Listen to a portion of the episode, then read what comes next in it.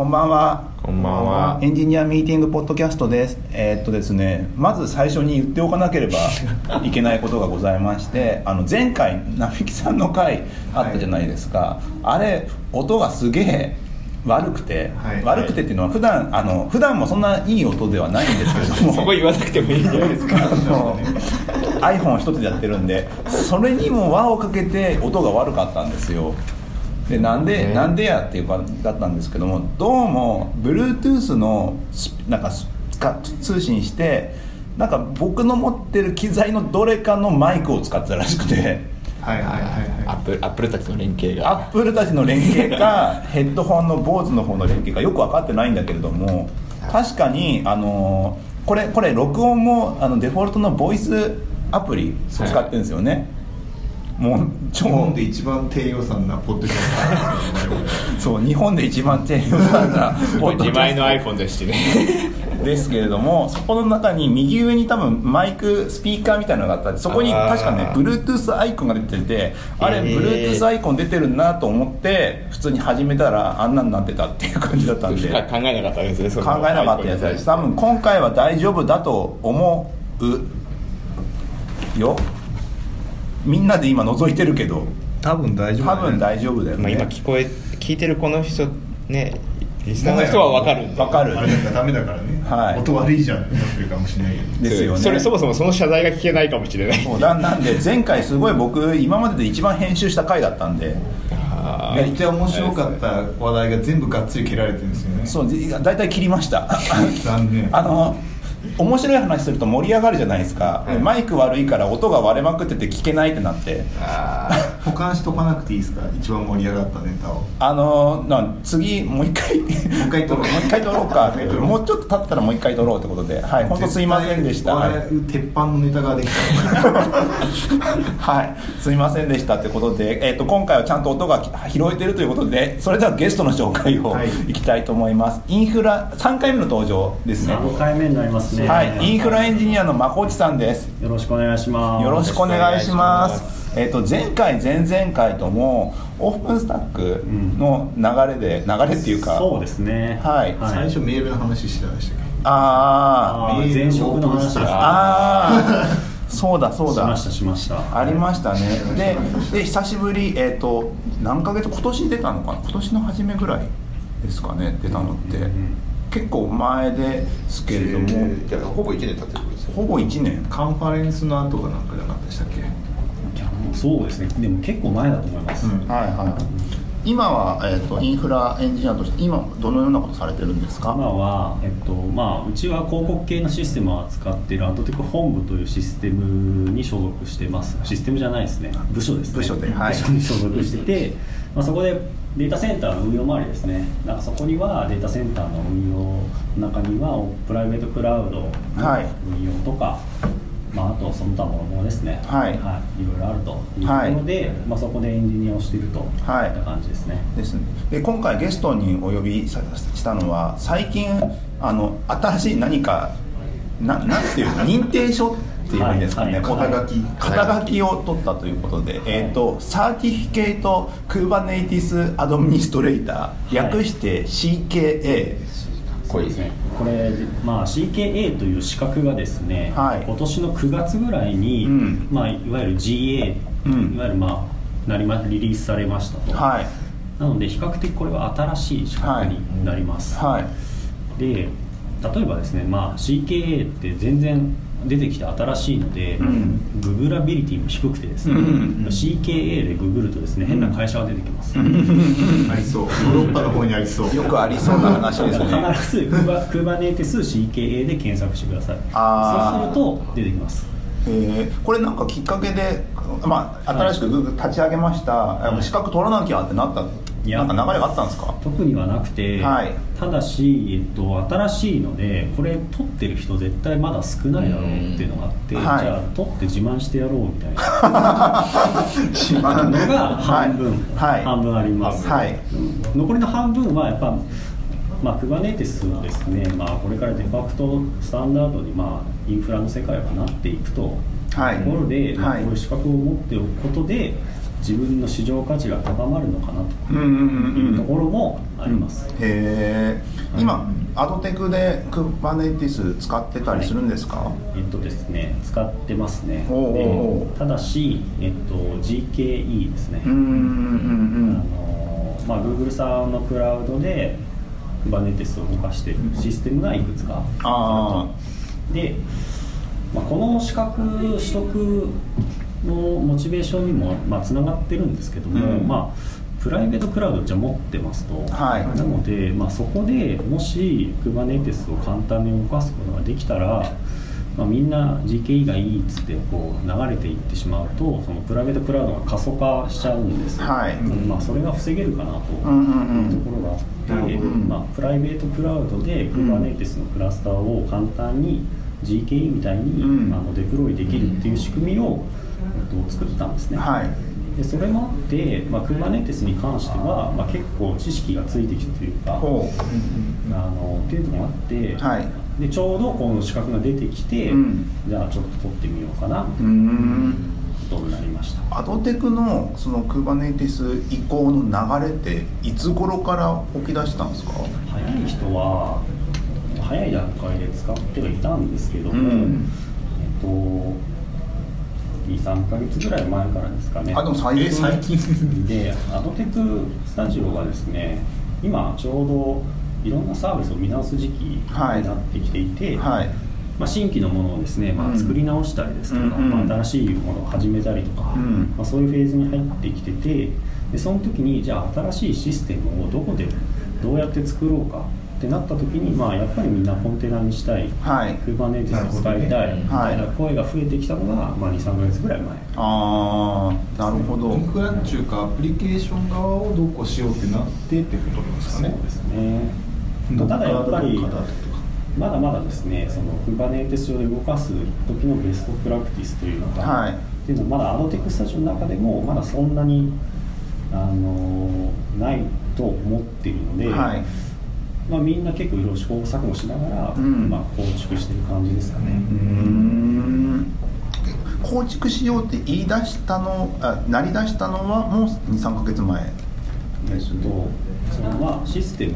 システム的にプライベートクラウドをこのままだとかそるかもしれないとか多分その前から Google、まあ、GKE を使ってたんですよね。そうですそうです。だけど、まあ G まあ、その Docker コンテナでサービス立ち上げたいんだけどっていう要求に対してプライベートクラウドがいやまだそれ用意してないんだよねって話するとそのパブリッククラウド行っちゃうから自分たちで作ろうってなったのは自体はいつ頃の話なんですあかーでももうまあ作ろう作り始めたもうちょっと前ぐらいからですね、ん。まあ、理想を言えば今年の4月とかうん。春ぐらいから、うん。その仕組みがあれば、うん。あの今結構 GKE で作ろうみたいに言ってるプロダクトが多いので、はいまあ、そういう人たちをまだプライベートに引き止めることができたかもあもともとだからプライベートにいたってことですか？あそうです。ああなるほどね。であ。まあ、そっちのプライベートを縮小して、はい。新しい方を作りましょうみたいな。へえ結構そのサービスとインフラのなんか力関係じゃないけども、はい。関係性がちょっと垣間見えますねそれ。我々は、はい我々はもう本当こうやって手をすすりすり使ってください誰もいねなくなっちゃったぞいやそんなそそれほどやっぱコンテナ化がやっぱニーズとして強くなったってことなんですか？強くなってますね。へえはい。それってサービス側からするとまあ分かるっちゃ分かるんだけど改めてアドテクでやっぱそういうふうにしたいっていうのってどういうところから来てるんですか？これはですねもう本当個人的な意見ですよ、はい。個人的な意見ですよ、ん。2回言いましたけど。重要だから。重要だから。はい。みんなたね多分 Kubernetes を使ってますって言ってるだけだと思うんですそこそれコ強調してンテナでる動かしてます、はいマイクロサービス化しました、はい。っていうのを多分言いたいのかな。うーん。名前かっこいいしねクマメですすごいいいねいい最初覚えづらいと思ったけどでも言い方わかんないじゃないですか。言い方わかんない。そう。へいいのかなって言いながら。へー。でまあ実際それでまあ社内のニーズも強まってきたから、まあ、ちょっと作ってきて。ですねでちょっと CKA とか出てきたから受けるぞって言って受けてみた、はい。えっとじゃあ CKA の内容どういう問題かって話から聞いていこうかな、全然わかんないです。ねですよね。まず CK ままあもともとその要は Kubernetes を使うっていうよりも構築するとかなんですかこれって？えっ、とですね。まず試験の、はい。えっとまあなんていうのかな。まあ試験の内容ですよね、うん。えっとまずボタンポチポチで選択肢でやっていくわけではないです。あわけではない。はい。ほなんかまあ何何これ？実際にクラウド立ち上げるとかそういうことですか？はい。ええあすごっ。実践が。実践です。全部実践なんうです GA 認定試験とは違うんですねオールあー。オール実践です。オール実す践？えごいそれ試験会場とかあるんですか？ないです。リモートで受ける感じですね。へリモートで。だから例えばこういう部屋をですね、うん。借りるんですよ、うん。はい。でその中で一人で試験を受けると。はい。何時間どれくらいの問題なんですかね時間でいうと。試験時間。試験時間はですね実はなんと4時間です。長っもう長い4時間分のボリュームがあるってことですよね。はい。で問題数は、えっと、30問ぐらいですね、うんうんうん10万はい、実践なのにではい。実践です、はい。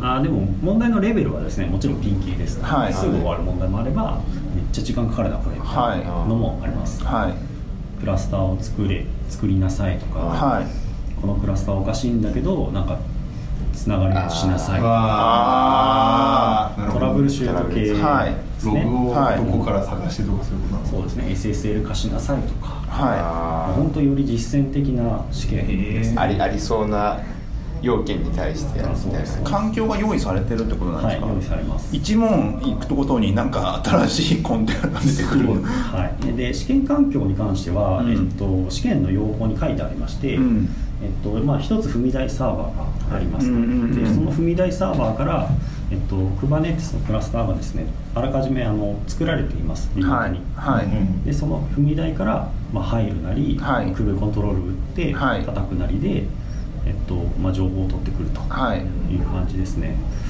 でその、まあ、踏み台に入る方法なんですが、うん。えっと、Chrome 上で入ります。っていうのが、うんうんとまず Chrome に、えっと、エクステンション入れられるんですね、うんうんであ試験用のってことですか？うん、でモニタリングされながらあとそういうこと？モニタリンあグ変なことをしないようにといういやなんかしたらアウトなんじゃない？まあ、要は、まあ、替え玉受験とか、まあ、そういうのを防ぐのあとあまあそうだと思いますね。えカメラも起動してるってでもちろんです。え、えー。あ受けてる人の顔写真を見られながら試験を受けている。あそコンピューターは自分のやつなんですかそうです。へえ一応モニターされながら、はい。と、受けますと。へえでこう海外のね試験って結構こういうの多くて。へえあの向こう側に試験官がついて、はい。その人がモニタリングしてるんですよへえあらかじめ顔写真を、まあ、申請しておけば勝手にもうなんか違う顔が出てきたら検知自動検知とかできそうだからすげえ自動化もできるし自動化？すごいなって。そこを頑張って機械学習で投稿するのはさすがにすごいけどすごいまなだまだそこまで行ってないですねだから最初に、え身分証明書をこう、はい、うんあうんあのカメラに向けて僕2チャンネルみたいな。僕だよっていう。免許これ同じ顔でしょってなってトリップを書いてってことでしょ。まあ、パスポートかあの免許証ですね、はい。でこうやって「俺だよ」うんで向こうの人もちゃんと目視でちょだと思いますね。見ていてでそれで始めるとかね。ははあすごいなそれ。で一応4時間あって、はい。えっと、規則上はですね飲み物とか食べ物とかは飲めない。ママジで4時間も。なので多分一回中断中断しないと外にも出れないし、はい。飲み物も、まあ、中断はできます。へえでもそれは4時間の範囲内で。範囲内ですね、はいへすごい。それそれで実際に問題はなんかあらかじめこういう例題とか上がったりするんですか？そうですね、まあ、こういうジャンルの問題が出るよっていうのはあらかじめ、うん。あの試験の要項に書いてあります、はい。セキュリティが全体の何パーセントぐらいありますとか、はい。うん。そういうのが書いてあります、うんうん。実際にやってみて難易度どうでした？難しいですよ。おお。難しいと思いますほというか時間が結構足りないのと、うはい。一番イラつくのは、うん。あのまあ、試験の環境はですね、まあ、絶対アメリカにあるんですよ、うん。ああそうなのか。なのでレイテンシーがレイテンシーがひどいのと、はい。まあ、あと切れたりします。ああ接続が普通にいろいろ調べてるのにみたいな感じで、で試験なんですけどもそのブラウザー上で行うので、ターミナルはい。でブラウザー上にこう1個ポンと出てくるんですよ、はい。でそこからいろい。ろやるんですよ、で基本1ターミはい。ナルなのでなるほど。面倒くさいなそれは。面倒くさいので、まあ、TMAX はとか使えるので、はい。それを使いこなせる人の方がはい。あのいいと思いますね。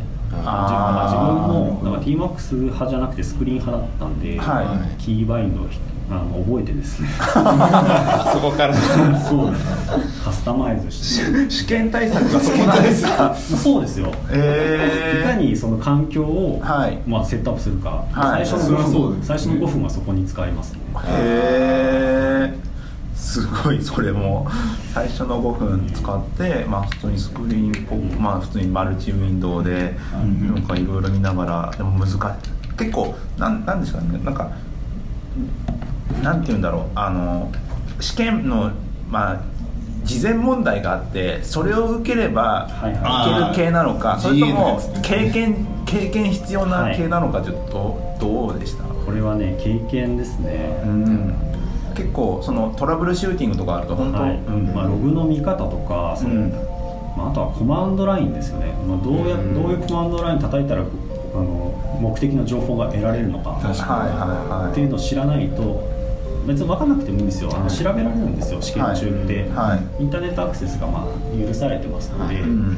あの好きなリソースにアクセスしてだから自分のカンペとかは用意しておけるんですよ、はい。なんですけどまあいちいちですね分かんないとこ調べたりとかしてると、ん。まあ、余計に時間食ったり、うんなるほどねあの最後の方になってくるとまあ難しい問題が残されてくるんですね、はい。でだからこれ1時間しかないのにこれできんのかなみたいな。あのになるので、うん。まあ、なるべくいかに時間を使わず前半、まあ、いやあの優しい問題をはい。こなすか、あというへところがポイントかなと。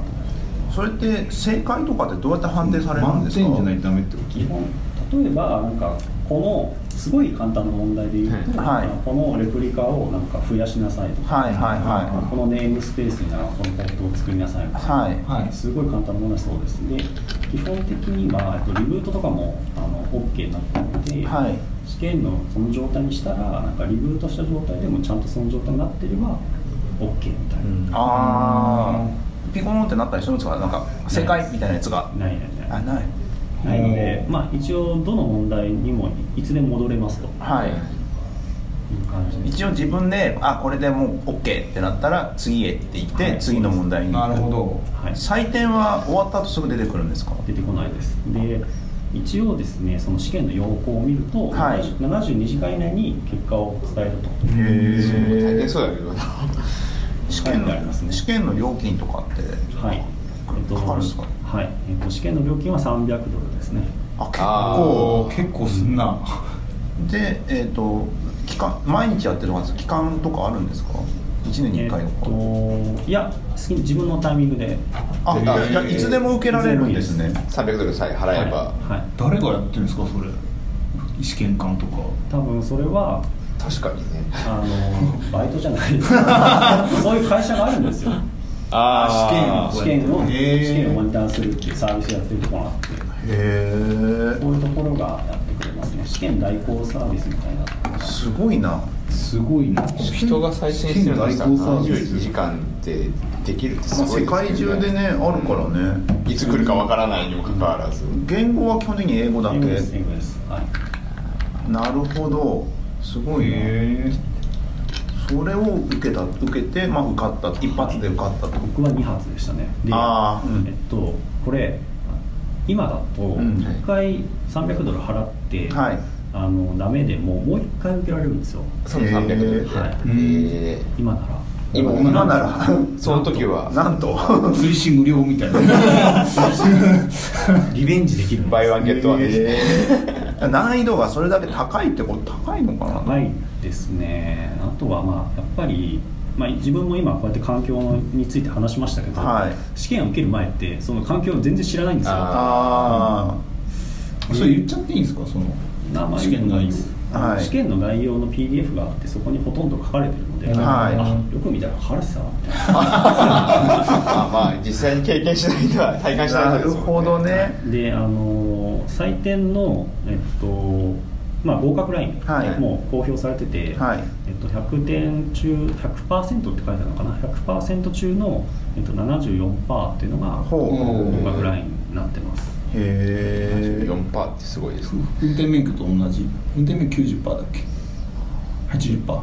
9080 8割ぐらい。8割以上。じゃあ一緒ぐらいなのまあへまあ運転免え許でマークシートとかの話じゃなくて。マークシートのやつ全然違うと思うけど。これちなみにまあ違うけど。認定を受けたらどうななんかどうなるとかあったりするんですか？特に個人で取る分には多分あんまりないと思いますね、まあ普通のオラクル認定みたいな感じの、うん。であとは、えっと、もう一つ利点があるのは例えば Kubernetes を使ってなんかサービスを展開しているような会社さんとかはい。はい。っていうのは、この認定者が3人以上いるとなんかパートナーとしてはい。認められますよみたいな。ああありますねの会社とかはそういうことか。この前取ったあ Google のワイドバインの資格とかも2人いたらパートナーになれるみたいな。いやそうなるほどなるそうですね認定試験ビジネスですよねそこら辺なんか。まあ、ビジネスですうねん3人いたらとか、うん。そうですね。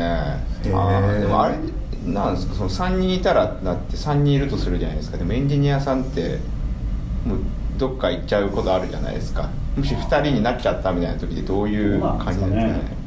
なんかどっかタイミング見てないんじゃないですかね。なんか更新のタイミング公とかで。表公表タイミングでいないってうん。もしかしたら12月に更新で12 11月に辞めやがったこいつみたいな。おやばいやばいぞみたいな。ありえるかもしれない。ねちなちなみにこれを運営しているのっていうのは？Linux ファウンデーションですね。なんか Linux ファウンデーションのクラウドネイティブコンピューティングファウンデーション聞いたことないなみたいな。 CNCF ですね。へなので Google ではないんですよ。あそうなんですね。Google の手はもう離れているので、はい。Linux Foundationとしてのはい。資格へえパートナーがその Linux ファンデーションとその Kubernetes のなんかパートナーシップみたいになって、なんかイベントがあったりするとどっかなんかページのどっかに会社のロゴがあったりとか、うん。そういう感じができるってことへえちなみに日本でそのパートナー資格を持ってるのは、えっと、多分クリエーションラインさん。はい。うんこれはロッカー社ともパートナーになってるうん。クリエはいーションラインさんぐらいかな、今のところは。へえ調べてはないですけど。へえまあだいだいぶ Kubernetes 浸透してきましたねなんか。そう浸透してきてる。ついにロッカーもね、うん。なんかスモームと一緒で、うん。クーバネテスをサポートしますサポートするなんていうことを言い出しましたんで、うん。もう止められないのかな。で GKE なんですけど、はい。名前ね変わったというか、はい。Google コ Kubernetes エンジンえそうなの？になってしまったじゃコンテナはコンテナの K が。あの K はそういうことリアルリアル K になっちゃったリアル K になっちゃった。んです前は GC GCP ややこしいから K にしたぜですたがに。Kubernetes になったんですよね。何そコンテナエンジンだったのに Kubernetes エンジンに変わっちゃった仕組まれてたみたいな感じするんだ。最初からそうつけようとしてたんじゃねえかみたいな。すごいあれですね。なんかノリに乗ってますというか Kubernetes 来てますもんね、うん。あれ AWS とかはまだ自力でやんなきゃいけないんですかね。AWS では AWS は Kubernetes でを構築したいってなったら、はい、今のところは自力です自力が、ねまあ、そろそろリンイベントもありますし、はい。まあ、そこで何らかの発表がされるありそうだね。というのはみんな言ってますね、うんああなるほど。来月1ヶ月後ぐらいかちょううん。あれ12月？11月？ど12月の前もうそろそろ半ですよね。そろそろ。来てなかったっけいつもいやーね。ひょっとしたらだから Amazon Kubernetes エンジンだかサービスだか。みたいなはいはいはい。になるかもしれないし、まあ EC GKE なんか ECS のなんか Kubernetes バージョンみたいはいかもしれないし、まあ、わかんないんですけどね。はい。ほうほうほうちなみにプライベートクラウドのうちのうちらのですね。はい。あの Kubernetes をデプロイできるサービスっていうのはアドテクはい。コンテナエンジンなので、はい。AKE ですああ略称があるんですね。決めたんですねかぶっちゃうかもしれない。なるほどね、まあ、そこら辺受けたと。まあ出てきたらどうしようね。でであかぶるって話だよね。被るまあまあそれは、まああ、ちょっと狙っ狙ってるとこもちょっとありそうな気がするんだけどね。若干狙ってる気がする。俺の方が先にやってたそう本当ですよ。でで実際にその Kubernetes の運用してるって多分運用してる人たちって、まあ、使ってる人はだいぶ増えてきたけども、運用してる人たちってどれくらいいるんだろう、ね大体なんか GKE に乗っかってればいいじゃんっていう人たちが多いと思うんですよね。そうそうそうはい実うん。そうそうそう。で誰が運用するのか問題っていうのはちょっと我々も考えなきゃいけなくて、はい。GKE の場合はですね、はい。Google の SRE がせっせとせっせとメンテをしてると、うん。はい。ただまあ我々のプライベートクラウドですと、はい。まあそのプライベートクラウドを運営しているチーム。はい。まあ、今のところ4人なんですけど、はい。まあ、そういったところで、まあ、クラスターの面倒を見るのか、はい。もうクラスターは作ってしまったらもうそっちの管理はもうお任せしますって言って、はい。あのプロダクト側、はい。利用者側にそこもお願いするようにするのか、はい。っていうのはちょっとどうしようかなっていうのは考えてますね。ああ責任範範囲責という。任ないですね。うーん。こちらは作るところまではサポートしますと、はい。作ってしまったらじゃああとはお願いしますみたいな感じじゃないと多分まあ4人じゃちょっと回せないのかなとあー思ってます。実際にどの運用側に立って、まあ、普通にサーバー用意してそのクラスター、まあ、Kubernetes 環境全うん。大きでっかいのを1個ドンと作ってる感じだったんですかね、えっとですねうちはマルチテナントなんですよ、はい。いろんな子会社があるので、はい。まあ、オープンスタック上もですね、まあ、マルチテナントで切られてますと、はいでまあ、確かにですね一つの大きな Kubernetes のクラスターを作っておいて、はい。その中をネームスペースで分割して、はい。それぞれにこう渡すっていう方法も考えたんですけど、うん。はい。まあ、当時ですね作った時にはまあそんな巨大な Kubernetes クラスターって多分運用できねえだろうなっていうのがはい。まず一つあったのと、はい。あとはマルチテナントで分けた時に、はい。ここのテナントはじゃあ CPU これぐらいまでみたいな、はい。制限をちゃんとしないとその暗分しないといけないんですよ、はいはいはい、まあ、よ予算というか。うん計算がちょっと面倒くさいから、はいそこの部分はオープンスタックのクォーターに任せてしまって、はい。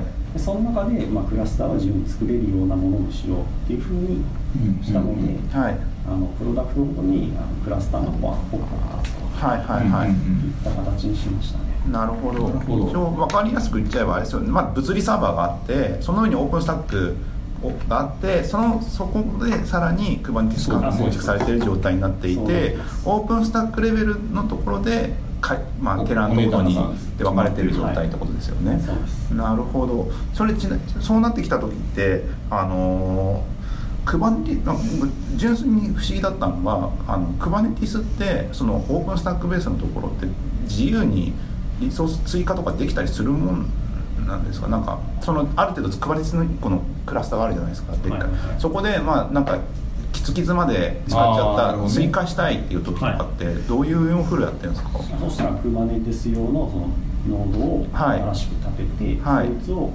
クラスターにジョインさせるああそれーでいけんだと、はい、それも全部一応オープンスタックだけの機能の中でスケはいーリングっていうのははい。あるので、その機能を使ってノードの数を増やしたり減らしたりっていうのをはいはいはい。できるようにしてますね。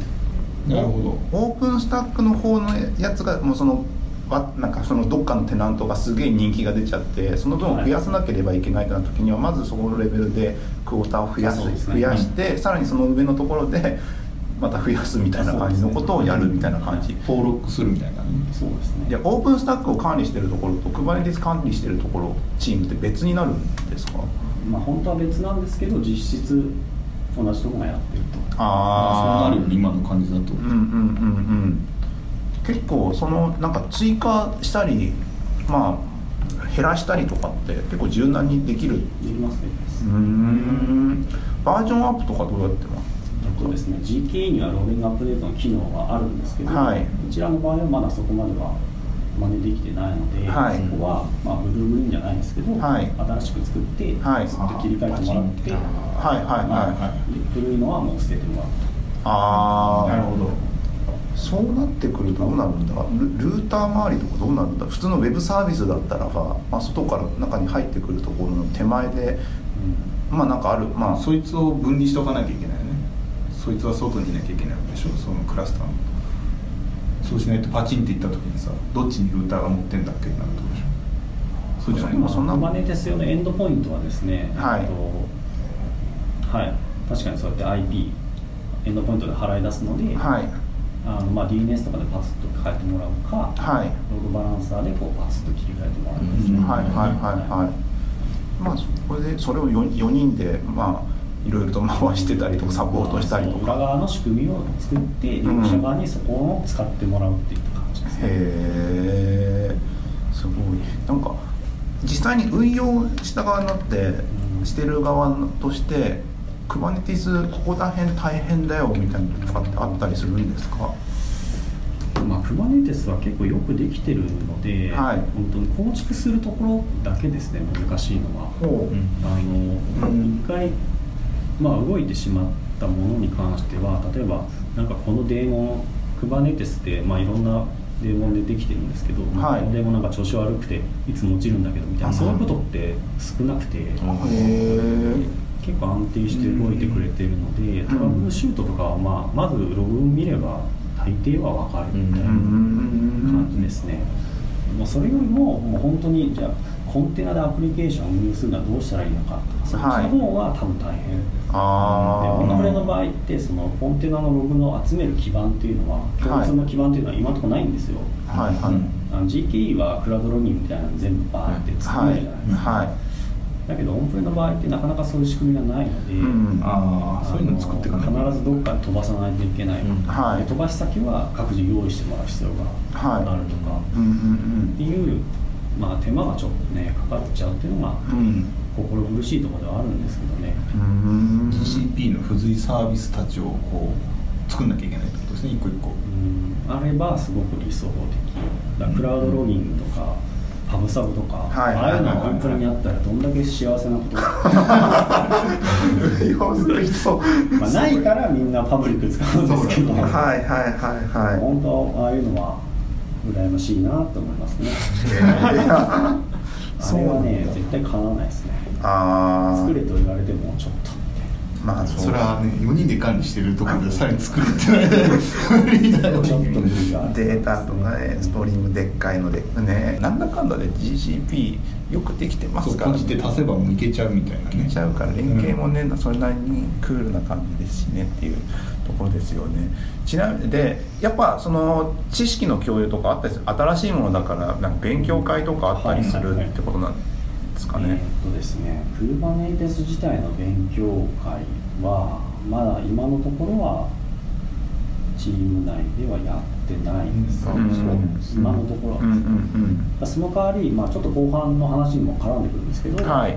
まあ、ゼミみたいな仕組みもできてきたので、ちょっとまずはそっちでっていう感ね。はいはいはい。そうゼゼミの話。今日、うん。その CKA の話と、まあ、Kubernetes の話と、まあ、あとはちょっとこれに付随して、えっとまこちさんがなななんだ Kubernetes Expertゼミなんだっけ？Kubernetes ゼミ？Kubernetes Experts、一応複数形にしておきました。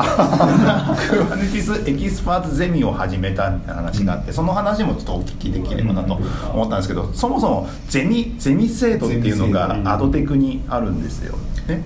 全社化されたんですね、よはい、アドテクにはゼミっていう仕組みがありました。はいでまあ、これは、えっと業務時間の、えっと何割かを、はい。そのゼミに使うことができて、はい。でゼミの予算を、まあ、ちゃんと別に取ることができると、うん。まあ、その代わり、えっと半期か、えっとクォーターかに1回のその発表成果発表会みたいなところで、まあ、ちゃんと成果を発表すると、はい。いった仕組みがありましたと。今今までどんなゼミがあったんですか？まあ、本当いろいろですねその研究系、はい。例えば新しいソフトウェア KVS をなんか比較してあの、なんかレポートするみたいな。KVS ゼミ。カラムナー DB とかですね当時あー。ビッグクエリーとか出始めてきた時に、はい。カラムナー DB っていうのがすごいこうワードとして出てきて、はいはい。カラムナー DB ってレッドシフトとか、はい。ビッグクエリーとか以外にもどんなのがあるんだろうみたいなのを、比較したりとか、はい。っていうのもありますし、まあ、あとはもう全然技術とは関係なくて、はい。マネジメントをどうしたらいいかみたいな、ああそういう。スクラムだっけプロダクトマネージャー。かわかんない。マネージャーかもわかんないけど、マネージャーかあったねとか本当様々ですね。ももちろん機械学習周りのやつもありますし、あとはアドテクの歴史についてとか。すごい。めっちゃ文系急にアドテクの歴史をまとめ上げる社内のじゃなくて全世界的になってアドテクのいや話これあ社内。確かにそうですね。世界だったら面白い。世界で初めてアドテクを始めたところどはこだみたいな。クッキーを作り始めたの。広告っていろんな広告があるので、まあ、それが歴史的にどう生まれてきて、まあ、今までどういうところがこういうのを開発してきてとか。それ面白そうですね普通に。そういうところですかね、まあ、アノテク業界も日々進歩進化してるので、はい。そういうところを学ぶみたいなのもありますね、いやなんか僕ゼミっていう仕組み結構好きなんですよ。ななんでですか？いやなんかべんなんかいろんななんか組織があって勉強会があったりさ、はい。試験とか資格とかあったりするんですけど、まあまあ普通の普通のって固くやってると仕事に直結しないところなかなか評価されない問題が当たり前のようにあるじゃないですか。でそれでなんか普段の業務だとあんま勉強できないからなんか勉強会に行くとか言っていくと、まあ、勉強会だと、まあしまあ、どっか違う会社の人の新しいことやってるやつが聞けてよかったねってなるけど別に試験問題とかないから確かにね。なんか満足して帰ってくる。映画見に行く感覚よかったよかったっていう感じで 帰ってくる感じでそれを活かせるとかがないないんだよねあんまりね。だけどその間ぐらいに入ってるのがゼミっていう立ち位置だと思ってて今の話だとやっぱきちんと予算取るけど、はいその業務に業務に100%入らなくても良さそうっていう緩い感じ、まあ、でも一応アドテクに貢献できるものっていうのは前提にありますけどね。あー。それなんかこういうゼミやりたいですって言ったら誰かがこう OK ですって反抗するそうですね。はい。偉い人が。そうですね。役員とかあとは、えーと CTO メンバーって言われてる、まあ、アドテクの中のその代表者たち。で審査する感じです。資料ベースの審査なんですか？いやなんかフォームかなんかに書いて応募してそれを審査するみたいな感じだったと思いますね、うんあそうそう。あとあとはあの緩いつながり系が結構やっぱ重要で組織。あうちとか組織、はい。い、ろいろあるってみんなやってること違うじゃないですか、そこの横のつながりをどうにかしようみたいなことがあってあよく言いますよね。よくなんかランチが設定されるとはい。ランチじゃできないよっていう話があったりとか。ランチは一番こうあれですね、一番最初に思いついて一番最初に実行されるやつランチがあって飲み会があってカンファレンスがあってってやるけど全部勉強会あのランチとかは置いといて、はい。勉強会系なんだよねそうですね。今のところカンファレンスが最上級ですから、そうそうそう。そのゆるゆるゆるすぎるんだよね若干。もうちょっとなんかこういうジャンルについて興味がある人が集まってなんか話し合いをする場って必要で、うん。でもそれそうね。そう。そういうのでゼミって意外とちょうどいいかなっていう感じで。複数あるのがいいですよね。こううん。他のところもこうやっててっていう温度感がこう保たれてると。一人だけ復帰してやると続かないですもんあと事業的に一応見てくれてるじゃない、うん。予算もつくしなんか時間使っていいますね。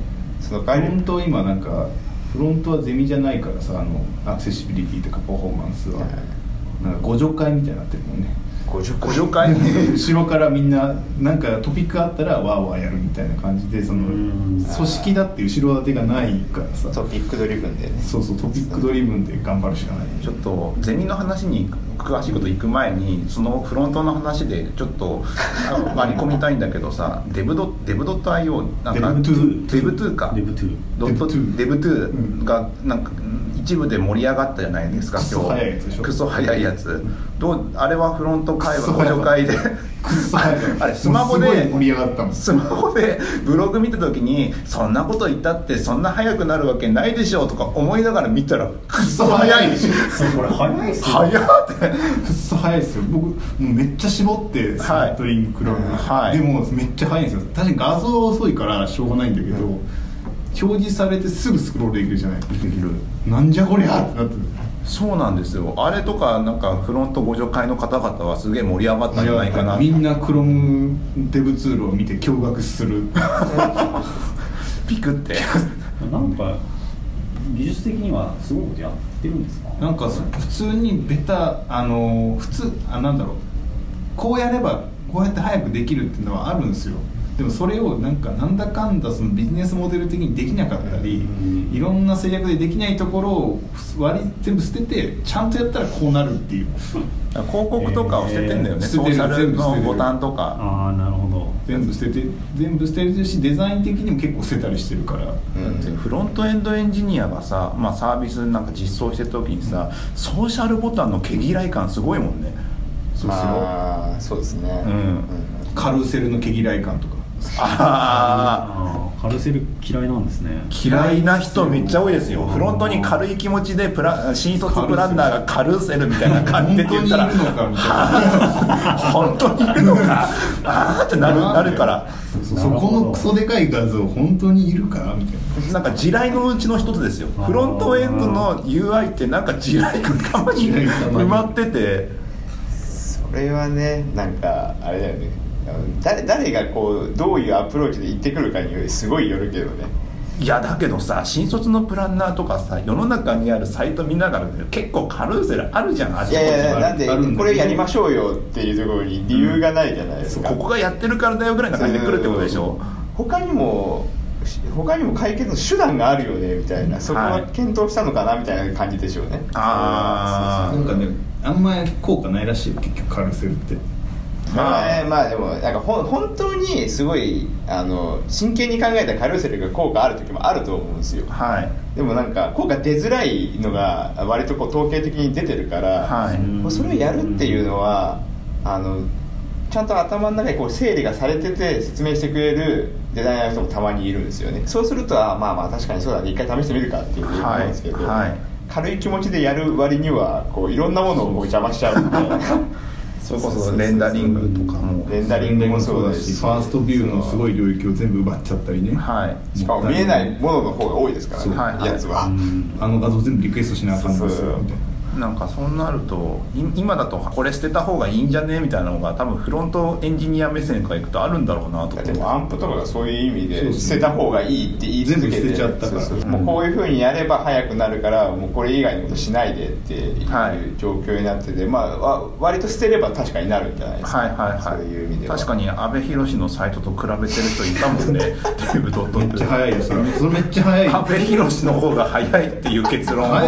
その記事では出してましたけど考えたら我々 3G 回線に慣れすぎてるから早く感じるけど、阿部寛のあのウェブはすごい昔の細い回線で見れるように作られてたわけでしょ。それは早いよ。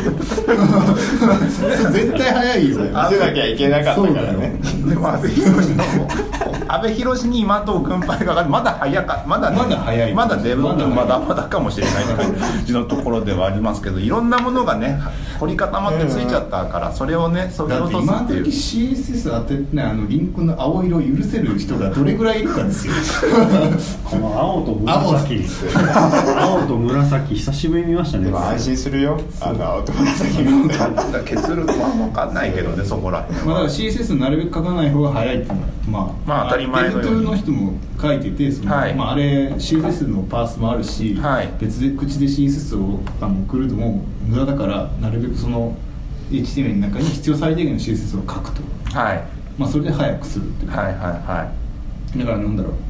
あの凝ったものを作ろうとしたら CSS いっぱい送らなきゃいけないじゃない、はい。それをまずしすごい絞ってる。いはい。でそれができないから。はい。普通の。はい。普通のビジネス上では凝ったもの作りたいじゃないですか、はい。誰も見たことがないウェブサイトみんな作ろうとして頑張ってるじゃないですか、はいはいはい。そういうの捨てて誰も見たことないぐらい早いウェブ作るっていうのはい。がデブ2のやり方だはいはいはだから若干見た目なんかちょっと古臭いというか、はい。なんかシンプルシンプルシンプルだね、うん。あれはだからそういうの捨てていはい。いやでもなんか結構みんななんかインパクトでかかったんだろうなっていう感じで。その前に日経があったじゃないあのねはい。日経日経は日経なんか早くなった早くなったっていう話で実際見ました？なんか。早くなってるスマホブラウザスマホブラウザめっちゃ早い、両方ともなんか CDN ファファストリー？ファストリーファストリー使っているでなんかねあのデブ2の方はねなんだっけクラウディナリーとかいうね。なんかいろんななんか昔の Web2.0 みたいな名前のやつがあるね。なんかそのうちのはやぶさってあるじゃない。あーと画像のはい。最適に加工してあの出力する CDN みたいな、はい。CDN のプロ棋士みたいなやつ、はい。イメージプロキシはい。それなんかもっとすごいやついて Cloudinaryって。いう、はい。それ画像の中で face detection とかかませれるの。ほう。えだからアップロードした A っていう画像のはい幅こんだけ高さこんだけでセンターでクロップして、はい。そのセンターを画像顔を中心にセンタークロップして、丸でくり抜いて、はい。ウェッピーで返すとかできるへえ。なんじゃこりゃ。最近の CDN サービスのきめ細かさすごいっすよね。そうそうすごい。だからあの Dev2 もこれ日本で早いのすごいじゃないですか、はい。だから Dev2 もすごいあの各 CDN に全部リソースを配分してあはい。早くしてるっすよ。へえそれまでやんないと早くなんないぐらいのとこでもうギリギリのとこで調整してる。で 日経が日本で早いのは当たり前で、はい。Dev2 が日本でも早いのが驚愕の。はいはいはい。そうそうそうで CDN から全部コンテンツ配信してるっつってはいはいはい。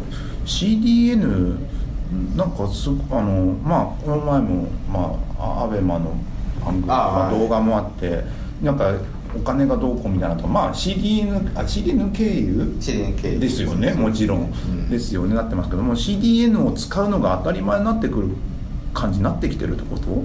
そのは速度とかこれから本格的にいくとなると。そうだね。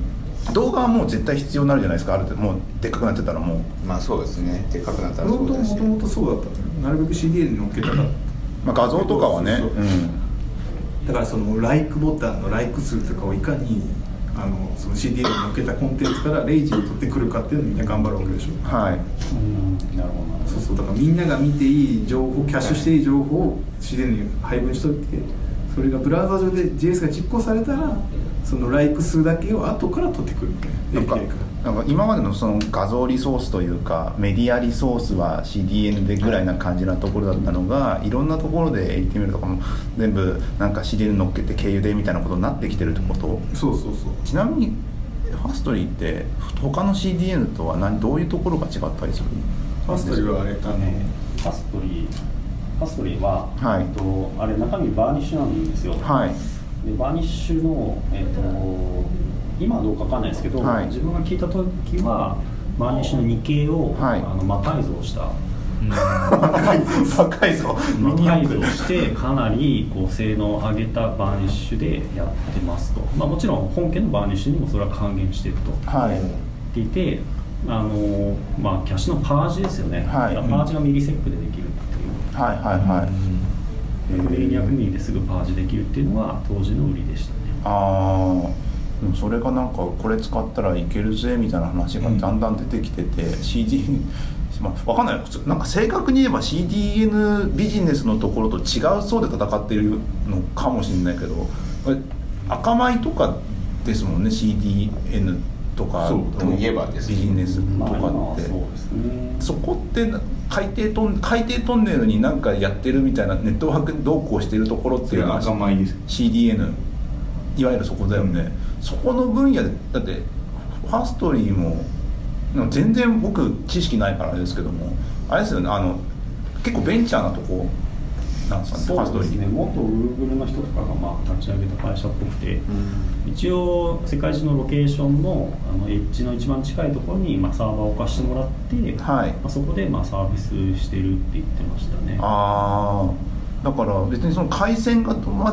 直接なんか何何何千何ドルみたいな億ドルみたいな感じのうんところでやってるわけではないところがそういうの使うといいぜみたいな感じのことをやっているってところがなんかすげえなって感じしますね赤米は赤米でその大トラフィックを CDN でボコボコ流してるじゃない。だってまとうんそうそうそう。だからまともにやったら絶対かなわない分野だったのにそこで立ち位置をポジショニングをしているってとこがすげえなそうだね。そうですよね。だから差別化は結構難しかったんですけど、まあうん、ファストリーみたいにあのミリセックでキはい。ャッシュをパージできると、ん。例えばニュースのああのファストリーの人が言ってたのは CNN のサイトのキャッシュをしていて、はい例えば9時になった瞬間に、はい。パッとこのトップのニュースを入れ替えるみたいなことがはい。CDN でできるっていうのはい。が売りだったんですよね。はいはいはい。うんなるほど。キャッシュのパージに5分とかかかるとやっぱそれをパッと切り替えることがはい。はいできないみはい。はたいなのを売りにしてました。ね。いなるほど。Fastly はだから結局アプリとかの中でキャッシュそのキャッシュされたコンテンツ使うのがニーズから伸びてきてるんじゃない？もともとって基本的に、まあスマニューみたいなさああいうやつとかって多分ニュースニュースサイトとなんか親和性良さそうですね。あともうほぼ全て API で何でもできるっていうのとあと Varnish なので v v VLS でしたっけ？VCS だっけ、あの Varnish のルールを自分で書けるんですよ。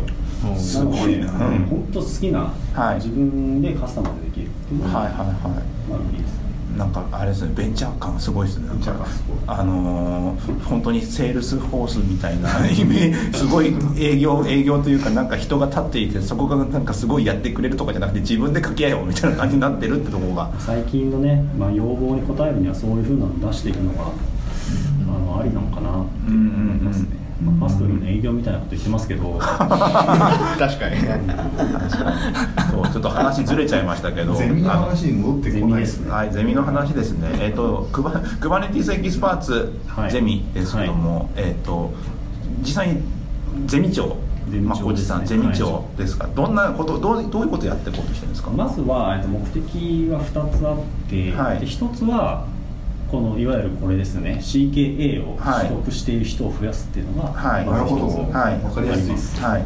なので基本ゼミに入ってもらった人は全員取ってもらいます。あだから支援されるってことですね。そうです。はい。試験の費用やっぱり一人で Kubernetes 勉強しようとしてもですね、はい。必ず詰まるポイントっていうのはみんなあるので、はい。そこはみんなで共有して、はい。まあ、やっていきましょうとはいいうところですね、っていうのが一つ、はいもう一つはでクマこれちょっとできるかどうかまだわかんないんですけど、まあ、Kubernetes の情報っていうのは、まあ、やっぱり公式のドキュメントっていうのはまあ一番いいのはいいんですけど、はいまあ、日本語っていうのはほとんどないし、はい。ってことはってことか。ないしましてや日本の技術書みな日本人って技術書好きじゃないですか、はいはいはい。実践クーバネーティスとか。ああありますね。紹介クーバネイティス入門入門はいはいはい。はいドッカーでよく見るやつだそういう。はいはいはい。でないんですよクーバネティスは、はい。日本語、はい。だからすごく理想を言えばそういう技術書をみんなでこう頑張って書いて、はい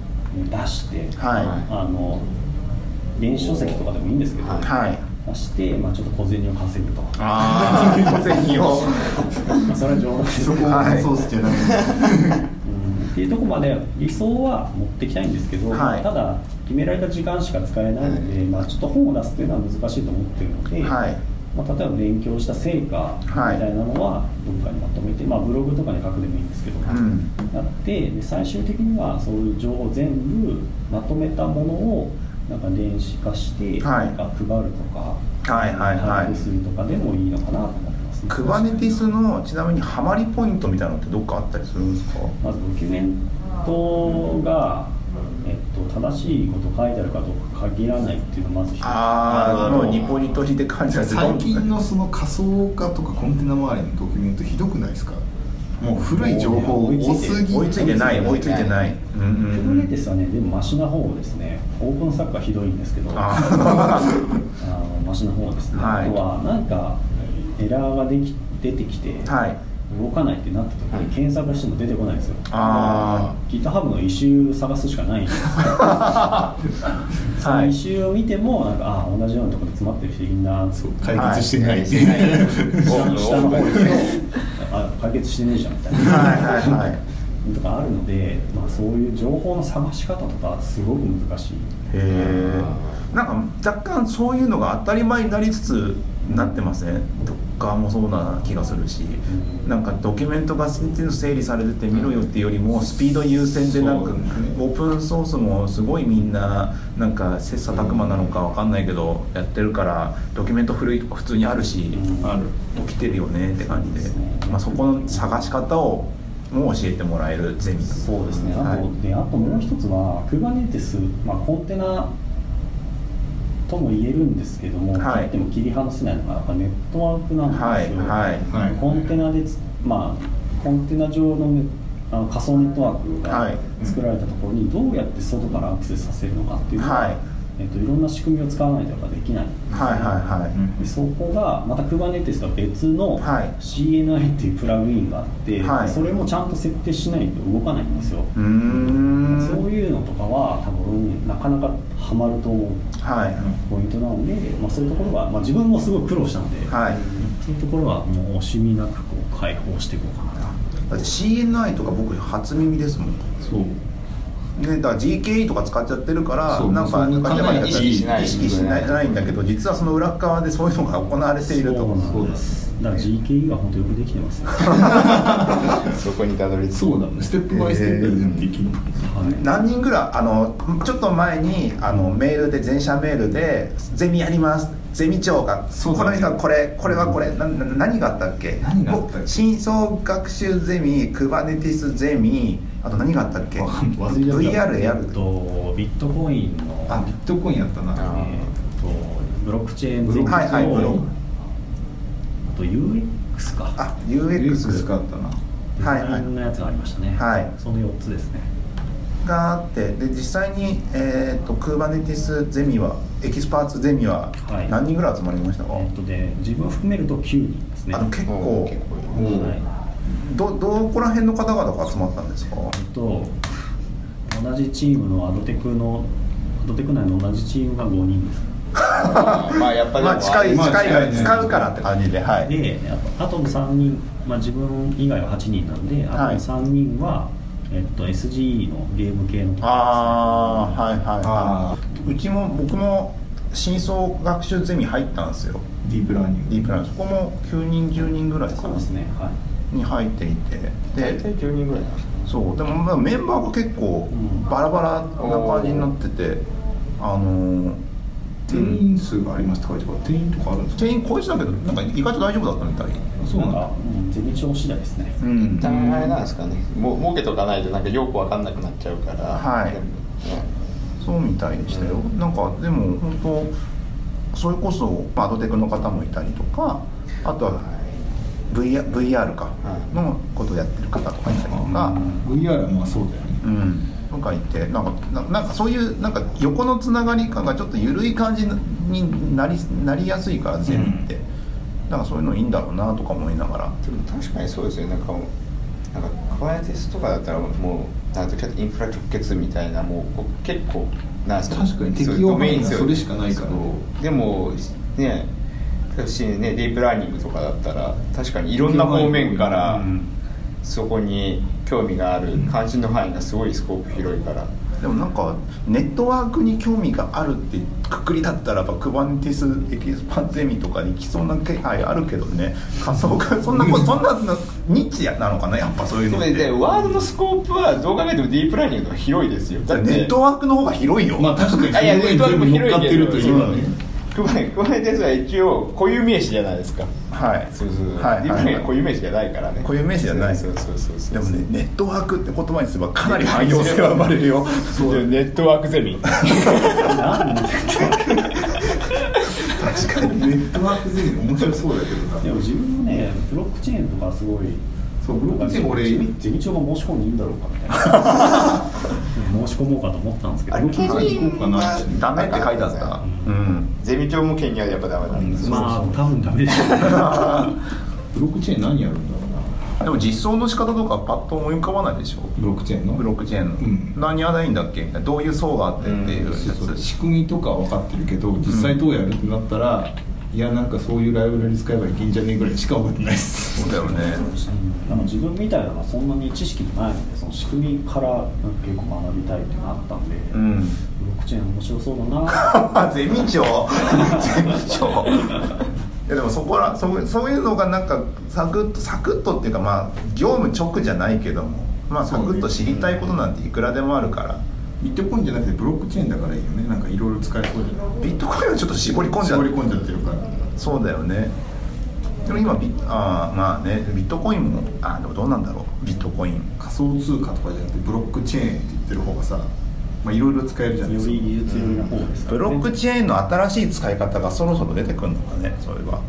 なんかいろいろあると思いますけどねメルカリでもブロックチェーン使ってうんたらなんたらみたいな話とかちょっとあったもんね、なんか信用系とかもやれるからさ、はいはい。そのだからこの人とこの人がこう取引取引したことのあの全記録のツリーが作れるわけだからさ、はい。そそれをこうブロックチェーン上で管理するみたいなのとかさ。でもそういうのってさブロックチェーンの話を知らない知識がある程度ないとさピンとこないじゃんやっぱしなまあ何も知らないと、まあ確かに、まあ、本読めって話かもしれないけどもそれでもやっぱ具体的に。どういうでもどのくらいのなんですか別に足切りとかがあるわけじゃないじゃないですか、うん。どのくらいの感じでこう来たかによってその後の回が変わります。まあ、変わります。ねだから最初どれくらい知ってますかのところでなんか探りは僕らはありましたね。逆にインフラビットコインっていう名前しか知りませんって来た場合うん。辛いもんねブロックチェーン。なんかそこら辺あのよく売ってるビジネス書のさビットコインの全てみたいなこと書いてある。かなりやつでゼミ来たら人がいると、まあ、それはそれでねって感じかもしれないけどね。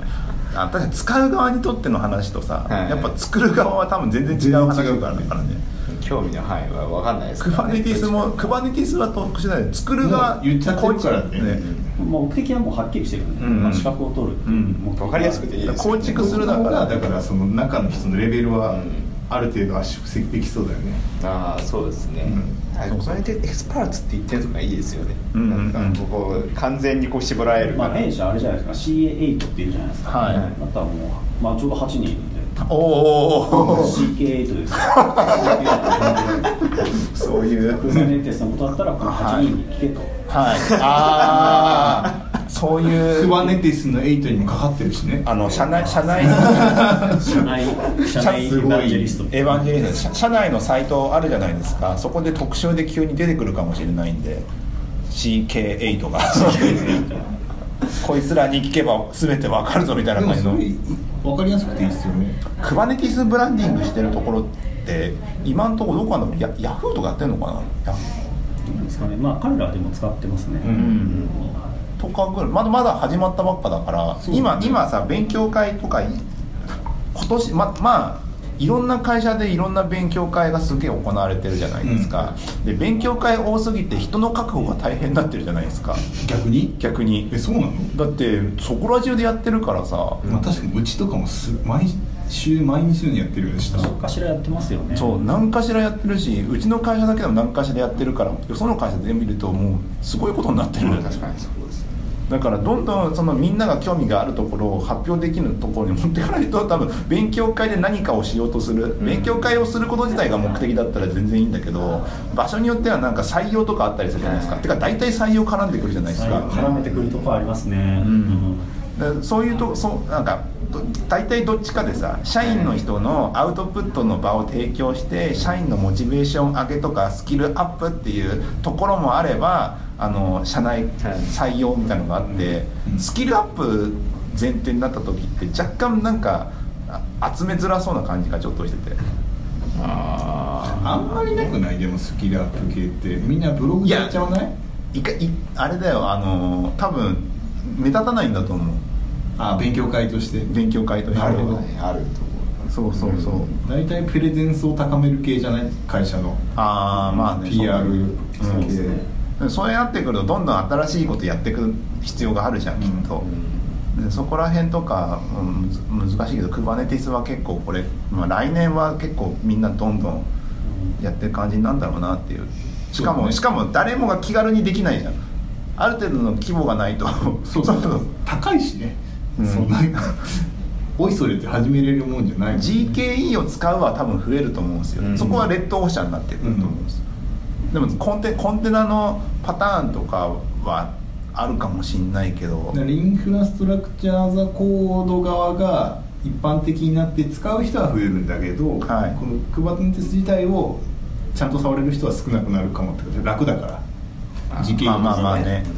トラブルトラブルシューティングとか多分アプリケーションの人が何かやってるとあんま気づかないこと多そうだし。なんか無駄にお金払っちゃってるけどこんなもんかっつってなってるかもしれないとかね。ログの探り方とかもし結構もしかしてそのクブクブコントロールとかでガチャガチャやってたら意外と解決する問題が多い感じああ多分あると思いますよ、いろいろ。うーんまあそういうところとかのノウハウとかね。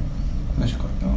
これは AWS に来たらもはやもう止められないって感じだね。みんなもうそっちに流れてくるね。流れてく。る、まあでも確実に来るとは思いますね、いやだってあの AWS ECS か？エラスティック EC はい ECI か。ECS ECS もうちょっとね最近多すぎて辛くなってきてますその3文あ字系と覚えか覚えられなくなってきた。ちょっと最近辛くなってきて。しかもかぶりもあるしね。かぶりもあるし。ECS は若干やっぱ使いあの先であれ？GKE より先でしたっけ？先だとうん思います。好きだったかもしれない。ですよね。やっぱ使い勝手はね GKE の方が使いやすかった。うんだって全部揃えて出してきたじゃんドンと。まあドンと出してきたしっていう感じだったからねっていう。まあ年末楽しみですね。Amazon がそれで乗っかってきたら。うん。まあ一気にみんな使い出すんだろうなな。逆になんかコンテナエンジン使っててリスクになることってどういうことがあるんですかね？インフラの目線から見て。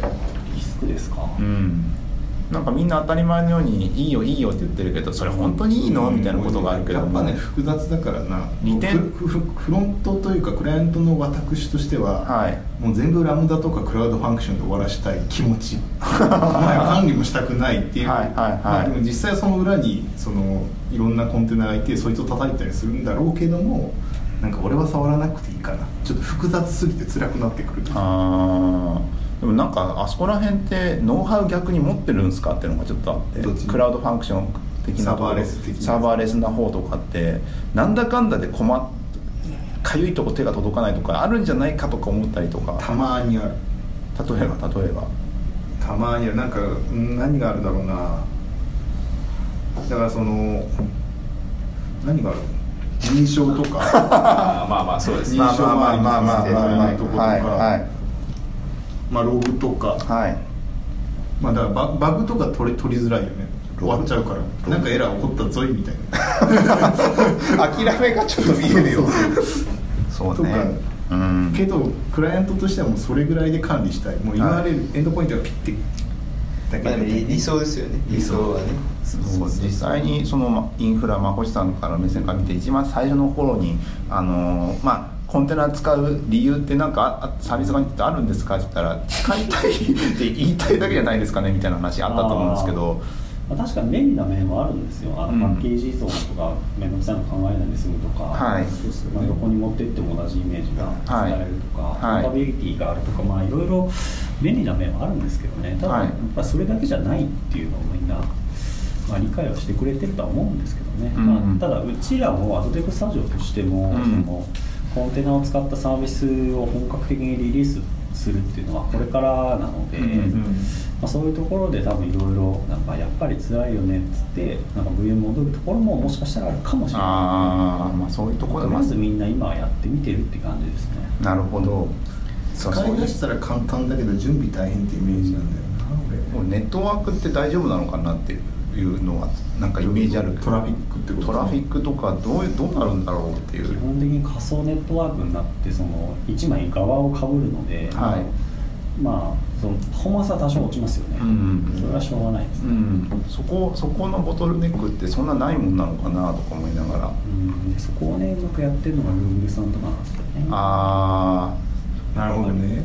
あそのトラフィックの中でもうよよく分かんなくなるもん。そこのそこでなんかおかしなボトルネックが起きた時にそう。ねっていう。一個一個は何やってるか分かるけど全体として何がどこが悪いんだっけっていうのが分かりづらくなって。でも多分それを追う方法が合うあるんですよね。ありますあります。ですよね全体プロファイラーみたいな感じ。そこはまああの GK 受けてもらえれば。それに。G- GK 取ってもらえれば。CK あ CK か。CK だ。CK どっかで混じってるから。CK だ。から3文字つらいんだよ。3文字つらいちょっと。はい。そんな感じですけども。はい。うちのゼミは全然もういつでも入りたいっていう。はいはい。あの社内の人向けですけども、ね。あのもしあのが その代わり入ったら資格取ってもらえますからね。はい。でもサーバーサイドエンジニアみんなやっといて絶対使えると思うんだけどいや今のサーバーサイドエンジニアってアプリケーションさ開発とその本当のサーバーインフラ寄りなところと本当のあ物理的なインフラのところ、うん。アプリケーションの人その間の人みたいなことが、なんか3層ぐらいに分かれてて多分ここら辺を知るべきのってインフライでもインフラって言ってもかなり物理イメージのインフラってわけでもないのかなもしかして。いるでしょだって結局。いやなんかそこら辺の人たちがなんかふわっと S- SRE とか間に入ってる人みたいな感じになっててそこが知っておくべきことではあるとは思うけどねアプリケーション側の人が知っとくべきって多分あれだよ。くあのクベコントロールの使い方をきちんと学ぶとかだよ。まあでもだからいるじゃそういうん。のでもいいと思ういると思うよ。でもエキスパートまでいっちゃうんでしょこれ。いや本当にスタートはもうあれですよ。もうどうあのコマンドエリアスを作るかとかですよ。まあいちいちクエバコントローラーを叩かないですよ。はいはいはい K で済ますとか危なく間違ったら、ね、猫でも打てるもんね。うっかりキーボード乗っかったらねまあまあ。最適化がすごいことになってる。どうやったらみんなまあ使いやすくなるかっていうのをまあ考えて、まあ、そういう情報を発信できていったら、はい、CK8 的な活動になるかなと。はい、人が増えたら頑張と思いますはい。そんなわけで1時間ぐらい経ったかな結構、はい。もう最初なんかネタ大丈夫かなって言ったけどい全然いけましたね。はい。あとはこの収録がちゃんと音がちゃんとカウントされてるかどうかを最後に確認すると もしかしたらねちょっと大丈夫だと思いますけどもはい。今回ダメだったら買いましょう。そうしましょうか。買いましょう。はい。クリスマスプレゼント。私もちょっと出しますよ買うんだったら。えおマジですか？ゼミから。ゼミから。ゼミの費用でじゃあ。言っちゃって大丈夫で大丈夫ゼミの費用でちょっと。冗談ですよ、冗談。はい。そんなわけでえーっとか次は次あたりはカードゲームのあの進捗を言えるかな？あ。あそうですね。そうですはい。わなのではい。今ちょっとお願いをしているデザイナーさんがちゃん今い忙しそうだったけど今チャカチャカやってるってことですね。はい、やってるはずですのでそれが年内に上がってくればいいなっていうことで楽しみにしていただければと思います。オフ会のやつもどうなったんだオフ会はね一旦飛んだりした。あまりあまりにあの古谷君が「人来ないっすよ」とか言ってたから飛んだした。んだビビらせられたんでビビらせられたからもうちょっと頑張ろうってもうちょっと番組ちゃんとしようっていうわかりましたことでございます。足元を見直すやつだ。はい、はい、そんなわけで以上になります、はい、ここまで聞いてくださった皆様ありがとうございました。感想はあのツイッターで「シャープエンジニアミーティング」にはい。書いていただければなと思います、音が悪いとかも結構言われてた。に参りましたね。はい、あれなったのですけど、はい、本当ごめんなさい、本当が完成してます。じゃあマイク変えようっていうこともあるかもしれないですが、はい、じゃあこれからもよろしくお願いしますってことで、はい、ありがとうございました。